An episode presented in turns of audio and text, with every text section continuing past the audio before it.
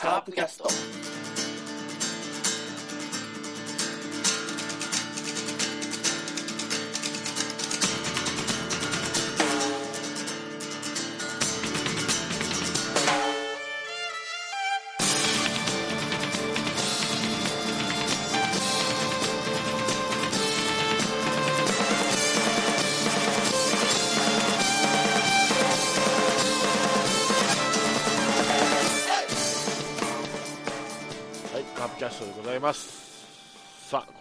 カープの話題を中心に、いろいろああだこうだと言っていきたいと思います。では、えー今日のメンバーです。山ちゃんです。はい、こんばんこはん。ばんは。はい、キャンプ始まりますね。そうですね、いよいよ来週ですか？ははい。来週って今週末か？い。もうそうですね、もう言うてるもんですね。はい。まあ、いろいろ、まあ、ネタは少ないですけど、まあ、まあ、いい情報もあるからいいんじゃないでしょうか。はい。まあ、はい。えーっと、そのキャンプですけど、はい。えーメンバーが決まりましたね。はい。はい。えー、と、とりあえずは日南ですね。一時キャンプになるのかな？日南がそうですね。で、二次キャンプで、えー沖縄と。沖縄はい。はい。いうことで、えー今年もおーコーチ陣で、えー、アニア総八、音体が、えー臨時コーチとはいはい。いうことになっておりますね。はい。はい。はい。うん。分割着もね、取るようになりましたね。えーっと、とりあえずですね、まあ、さらっとじゃあ、うん一軍メンバーだけでもはい。あ読み上げていきたいと思います。はい。はい、えーではまずピッチャーからいきますね。一軍、うん一軍スタートのおメンバーいきます。ピッチャーが、えークリアレン、はい。はいえーそれから矢崎拓也、うんはいえー大瀬良大地、岡田北家、えー野村祐介、えー中崎翔太、えー薮田和樹、薮田一軍スタートなんですね。なんかね、調子が上がってきたらしいって聞きましたね。うん。まあ、あの勘違い発言がなければいいやつだったの。一応、それも反省してるみたいですよ。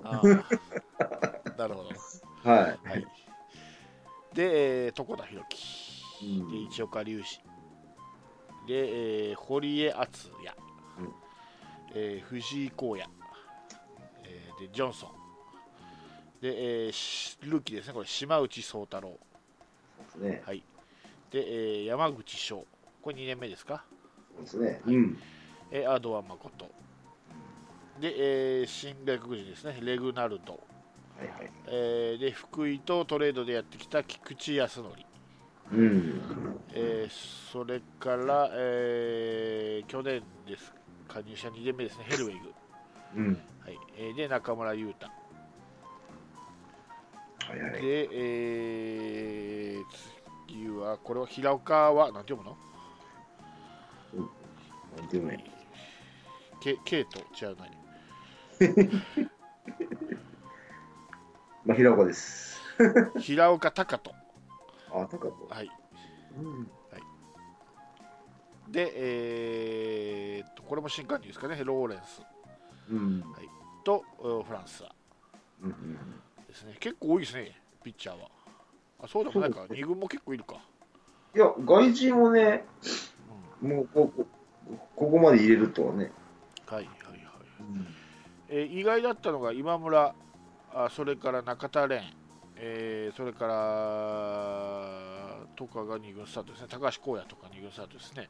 そうですね。うんはいまあでも、ピッチャーは大体ほら、ワンシーズン、ツーシーズンで入れ替わりしているのが目立つからさ、近年は。一回、一回ちょっと一軍を経験して、また二軍に戻すっていうのが結構あるんでね。はいはいそれかなとは思うんですけどね。はいはい。はいうん。まあでも2年目がなんか結構多いですね、今回。そうですね。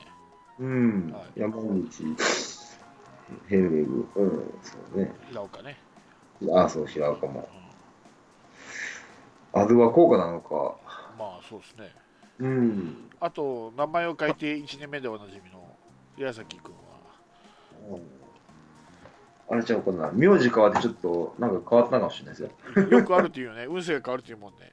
う。うんんそれが、あそれなのかもしれないですね。なるほどですね。はい。で、えーキャッチャーですね。はい、えー相沢翼。はい、石原良幸。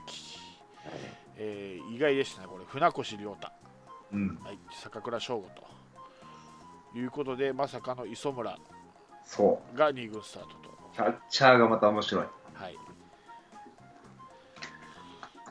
船越っていつもあれですよね。春のキャンプ時点では評価が高いんですけどね。気がついたら そうそうそうそう。開幕の頃にはしっかり2軍にいますよね。うん。いやーこのキャッチャーがまたね、面白いというかね、意外というか、そう。ここちょっと面白いですね、今回。これ、意外と変わるかもね、キャッチャー。ああ、3番手うん。まあ、相沢が抜ける、もしかしたら抜けることを見越し、だって相沢が例えばぬ FA に抜けて、石原が引退したら、本当キャッチャー手薄になるかな、急に。そうなんですうんよね。でもこのキャンプちょっとキャッチャー面白いかもしれないですよ。そうですね、注目の一つでしょうね。まあ、ここから例えば、船越がどうなるのかとか、あとまあうん中村翔成がどうなるのかとか、坂倉どうなっちゃうのみたいな。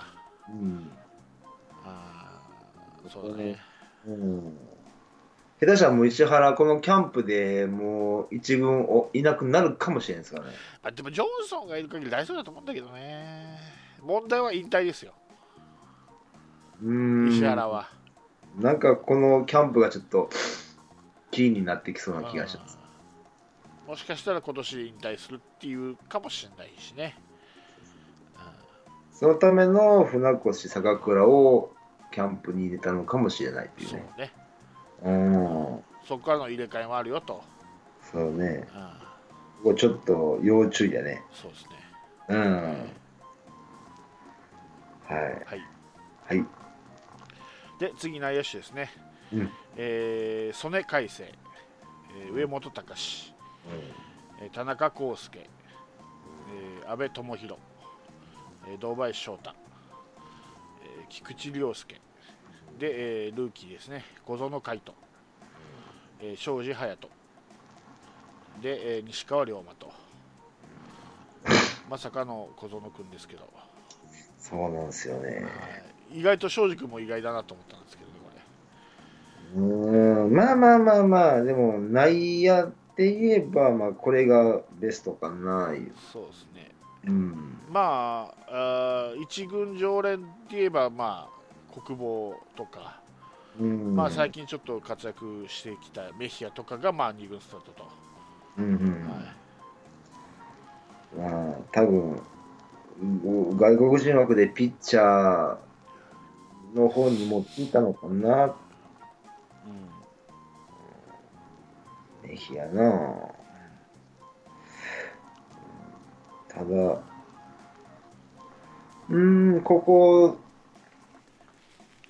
やっぱサード薄いなと思うとこですよん、ね。そうですね、うん。はまあ、そういうあれで言うと、いはい。堂林が今年のサードでやりたいと、復帰したいと、直談判するよと、やっぱできるんですって。うん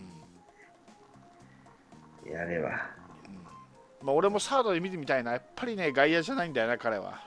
うんなんか外野に押しやられたような感じがするけど、俺はやっぱりサードで見てみたい。特にまあ西川龍馬がどうなるか分かんないし、うんもう国防は期待できないでしょ？そうなってくると、右のってことになると、やっぱり堂林が、今、俺、もしかしたら外野より出るチャンスがあるのかなって。にそりゃそうでしょうね。うんあのききちっとした固まったレギュラーがいないんで今サードはうーん。まあ外野で言えばねまあ長野のまあ調子次第もあるとはいえまあ鈴木誠也と長野がまあ硬いでしょうからに。うん。あと一角誰になるかっつったら今はまあ一歩リードしてるとしたらまあ松山と野間が現時点ではしてるのかな、去年の実績からいくとでね。あとまあバティスタもいますし下津もいるということを考えると競争率は高いかなと。うん。レフトしか空いてないっていうことを考えるとね。だったらサード行った方が、うん。そ本来はサードで頑張ってた子だからね、そうそうそうそう。もうサードサードで言えばもうね、あもうまだふ副長を刻さないし、西川の守備力で考えてもまだ不安定でしょ？そこに、まあ、こぞる、こまあ、最近のカープでいう新人にはサードをやらすとかね、うん。曽根君はサードはちょっとね、難しいだろうし、それ考えてやっぱ、チャンスはね、2番あるわねと思って、多分その判断でしょうね。そうそうそう。阿部がまあ1年やってつ去年できなかったのっていうのとやっぱり安安定しないっていうこと。だからうん。完全に、えーレギュラーを信用を勝ち取ったわけではないと阿部も。まあそうだろうなっていう誰しもカープファンが思うことだろうし まあ一番手ではあるんでしょうけどね。はいはい。今はサードの中で一番手かもしれないけどそれはまあ総合的に見たらそうかもしれないけどやっぱり守備っていうことだけ見たらやっぱり西川と堂林って 考えたらやっぱ西川の方がちょっと不安だから、い。う。うん。んそうそうそうそうそう。あとまあ打つ方がね堂林しっかりしてくれば十分西川とも勝負できるし、もう、こればっかりはもう打席の数でね、やっぱややややらんとうね、ん。うん、慣れ、うん、そう。そうですよ。もうそんなね、なんか、な何試合明けの打席なんて、そらなかなか無理よ。難しい、打てという方が。うん。うん。あなんかベテランでも難しいっていうもんね。何試合かけ開けて、うん。だから本当代打もセンスだよね。そうなんですよね。代打できる人ってだから、だいまあ。貴重よ。うん。まあ、下鶴、ね、選手もか、まあ、その前も言ったかどうか分かんないけど下鶴とかいうのは俺は代打に向いてるからそれ一つのね才能ではあると、そうそうそうそうそう。一発の集中力がすごいからね。そううん、思いっきりの良さがあるから。なんで、やっぱ見極めてほしいね、うんそこは。ちょっと、コーチ陣、監督とね、相談して、適材適所じゃないけどね、これができる、できないという。はい。はい、うん。で、えーそうですね。外野でいくと鈴木誠也と、うん。えー長野久義、えー下鶴子、うん。えー野間孝義だったかな。うん、そうそうそうそう。えー正髄優也。うん、ルーキーですね。そうですね。で松山竜平。でバティスタと、うん。はい。えーう,、うん、そうまあこのメンバーかな。まあうん。正髄が入ってるのがちょっと意外でしたけど、うん。うんそれ以外はまあこのメンバーだろうというメンバーが入ってきてます。これで見たら、まあ、面白い競争だなとはいうのは見えてきますね。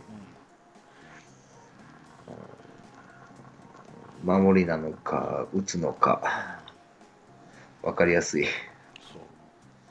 このしょ正髄は、どういうタイプなんやろ分からんねえ、見ないとわかんないですね。なんか今年のドラフトは足が速い選手が多いって言ってましたけどね、うん情報では。まあ子供なんてねめちゃめちゃ速いですからねそうなんでしょうね。足だけだったらもう、一番速いんかな。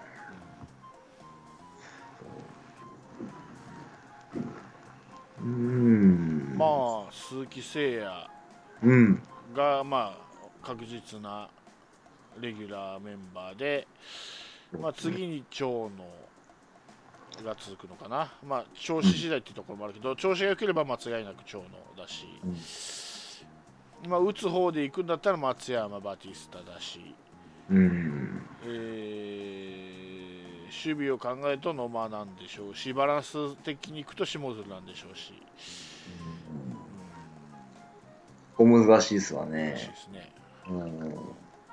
なんか、調子とか云々よりも、どういう野球をするかによって、うん、そして、この松山かバティスタがおそらくファーストに守る回ると思うんですよ。はいはいはいはい。あのー新井さんも引退したし、エルドレッドもいないので、はい、ただ、ただ西川と阿部のファーストは反対です。間違いない。ううんん2019年、今年も反対です。打つ方が楽やからね、うん相手バッターが。うんやっぱ的的がちっちゃかったらね、やっぱ思いっきり打ってきよるからね。そっか、ファーストね。ファースト、サード問題か。まあでも、ファーストはやっぱ松山、バティスタ固定になってくんのかな。どっちも下手だからな、守備。うーん、そこをね、なんでね、やそうね、やっぱ、林くん欲し、林くんもいてほしかったな、一軍キャンプに。そこなんだね。うん意外と体の大きい選手がね、いないと、内野は。まあ、だから、まあうん。前も言ったように、例えばもうファースト、阿部、サード、西川っていうのよりかは、もう、堂林をどっちかによしよね。うんもうサード、阿部で行くんだったら、ファースト、堂林にするとか、なんかこう、うん。似たような小技タイプの、ううんん、選手を使ってもあれなんで、そう攻撃力に欠けるんでね。そうそうそうそう。うん、で相手に、相手チームにプレッシャーがなくなるのよね。うん、そうなんですよ。それで苦しんだ去年の試合ですからね。そうそうまあだから俺は今年そのまあ丸の穴はひ一人じゃ埋まらんけどまあ少しでも、うん。ダメージを軽くするマイナスになったがダメージを軽くするっていう意味ではもう俺はもう今年は長野と堂林がどれだけやるかと思ってます、やるか、どこまで出し出させてもらえるかやね。そうだねうん。去年みたいな、その、軽いチームではもう勝てないよっていうのは多分もう分かってると思うんですよ。そうもう、やっぱね、もう、もう力押しでいかんと今度からは。そうそれで今までは大体尾形さんが監督やってる時はもうほぼ出来上がったチームを引っ張ってきたけど今回は育てながら勝たないといけないんで、そうですね。うんもうそれって初めてでしょ？こう就任 5, 年目か今年で5年目。うん、そうそうそう。5年目で初めての挑戦だからねそれもまた怖いのよね。怖いんだよね、うん本当にう。んだからこのキャッチャーも、その、その、出てるよね。うんピッチピッチャーにしてもねそ。半分、半分、半分に分けてるよね、去年に比べてねう。そうねうん。まあ、楽しみだね、キャンキャンプが。これ、このま内、あちゃんと考えて振り分けだってことだねだこれを分かってたらね、あの、キャンプは楽しいし、うん今年はちょっと変わ変わってきたなって分かるんですけど、分からん人はどう思うんやろね、これを。なんかね、えっとね、まあ去年のああれからそう、シーズンオフからもそうなんだけど、はいはい。なんとなくカープのやりたいことっていうのは見えて伝わってきてるわけよ、俺にはね。そのドラフトから、まあ日本シリーズは散々な目だったけど、うん。ドラフトからこのオフの、えー、長野取るまでと、とこのうんい秋季キャンプの振り分けと、まあ、うん何を危機危機感を持ってて、何をしなければならないのかっていうのが分かってて、それを実行して、それが伝わってるっていう意味では、俺、すごく満足なんですよ、今これ。こういうメンバーってねあ。まあ、確かに林君みたいなとか、他にうんもこの選手っていうどうなのみたいな中村翔成もそろそろっていうのはあるけどうん。まあまあさっきも言ったようにねそのままのレギュラー選手プラス、おそらくそれを、超えるであろうん、選手う。うん。を集めてのスタート、まあ入れ替えもあるだろうし、最終的にオープン戦、シーズンが集まってみたら、これだいぶ何人かこの選手がいいないんだろうけど、うん。なんかすごくいいなと思って、分かっとんな、今のカープって思ってる、俺、すごく。言うてる意味わかりますよね。ねこうそうそう。これがだね、大事なんですよ。あのね、一番いいかんのは、まあ、某関西球団でもあるのかもしれないけど、もう球団とファンの考えてる方向が違うっていうのが一番困る困るわけよ。うん球団はあー、例えばファンはもう、ね、ちょっと前の話そうだったね、ファンはもう若手使ってくれとうん。言うんだけど、球団はどんどん FA 取ってくるとうん。いう時期あったじゃん。はいはいはいで、ようやくそのファンの思いが通じて、まあ、これはいかんということで、若手シフトして金本監督になったわけなんだけど、何年か前に、数年前に。うん。だから、このファンが考えてることと球団考えてること、見えてるものっていうのが一致した時っていうのは、やっぱり、まあ、結果が出な出出ることにこうしたことはいいんだけど、結果が出なかったとしても、まあ、うーんってなるよね。はいはいはい。で、方向性が全然み違くてさ、結果が出なかったらさ、めちゃくちゃ腹立つよ、ファンとしては。うんなんかね、勝ってるんやけど、なんかこう、なんか喜びが出ないというかね。そうそうそうそうそう。うん。それが去年やったんよね。うんうん。そうそうそうそう。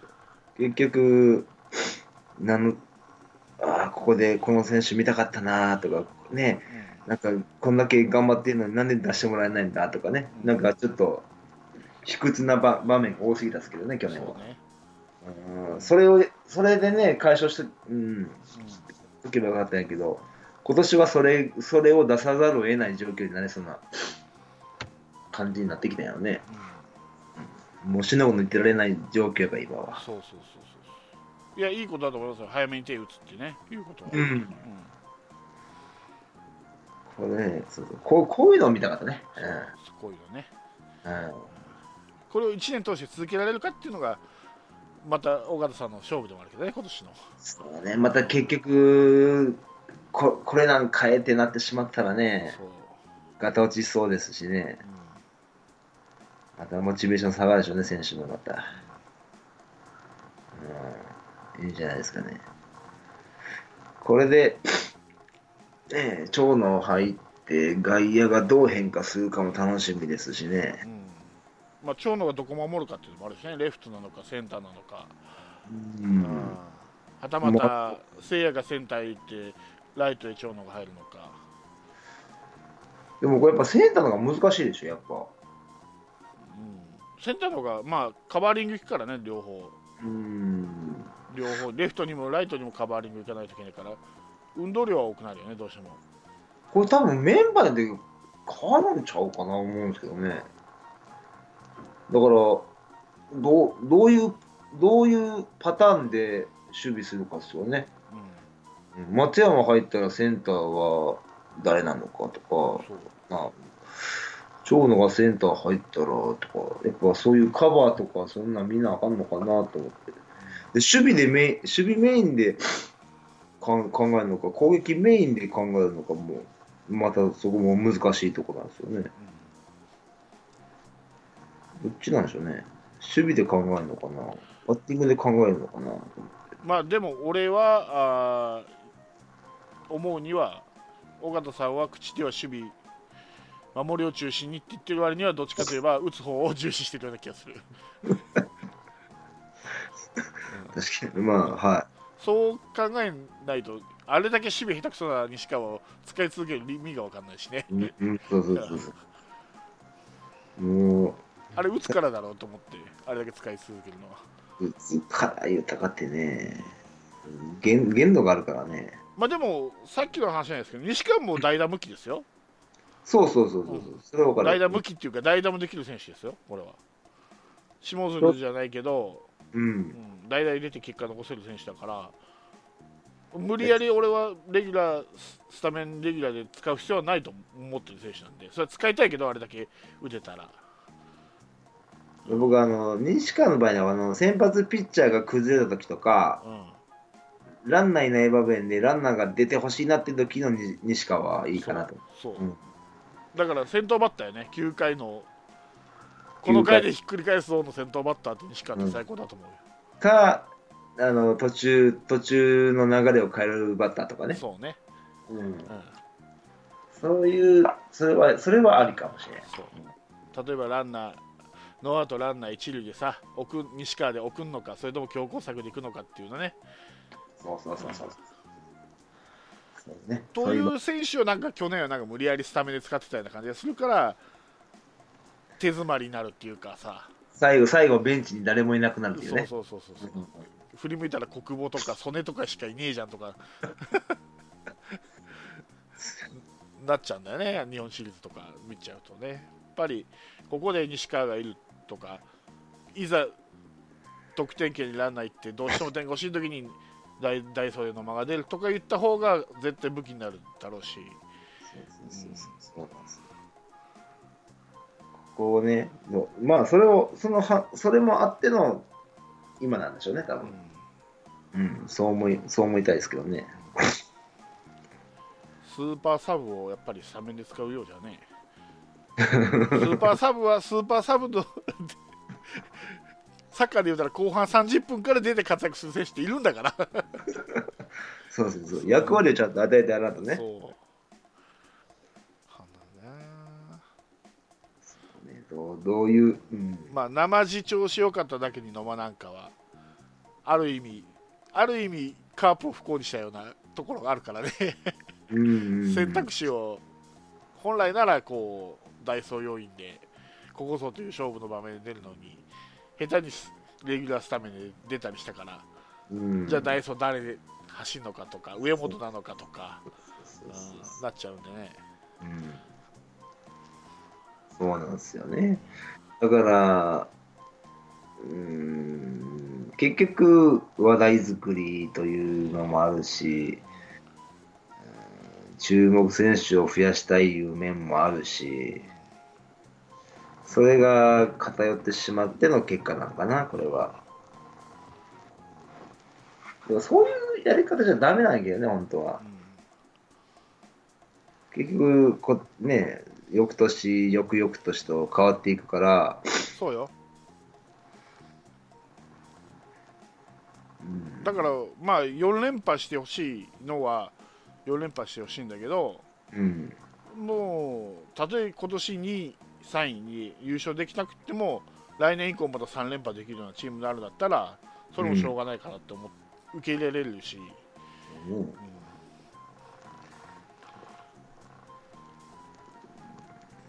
そこをよ無理やりよ目の前の勝ち取りって4連覇したけどあとずるずる落ちてさ来年再来年以降え3位とかクラスとかね。B クラスとか落ちたらほら 悲しいじゃん、うん。うん。それもあるよね。今年はほら丸がいなくなったからって言い訳できるんだから優勝できなくても。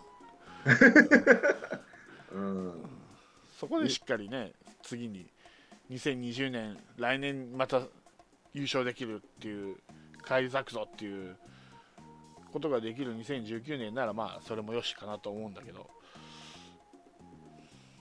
それで、まあ、監督変わってくれても、またいい,、ね、いい方向になるし。まああとね、はいえーピッチングコーチ笹岡さんがまあどういうやり方でやるのかっていうまあ今一岡と中崎以外は全員先発じゃとかわけのわからん発言を してるがまあおそらく彼の腹の中ではある程度先発の中継ぎは決まっててまあそのいわゆるどっちなのっていう選手はね例えばうんまあ、あー岡田とか薮田とか、うんえーどっちなのっていう選手は先発の起用が増えるかもわかんないよね。うん。まあでも、うまいことなんかやりくりしてくれそうな気はするんですけどね。ピッチャーの。そうで俺としては、はい、ちょっと一つこういうのをやってほしいなと思うんだけどまあおそらく大瀬良ジョンソン野村は硬いでしょ？この3人は、うん、先発まず先発でしょ？であとまあ1人それは分からん、えー、栗なのか岡田なのか床田なのか分かんないけど。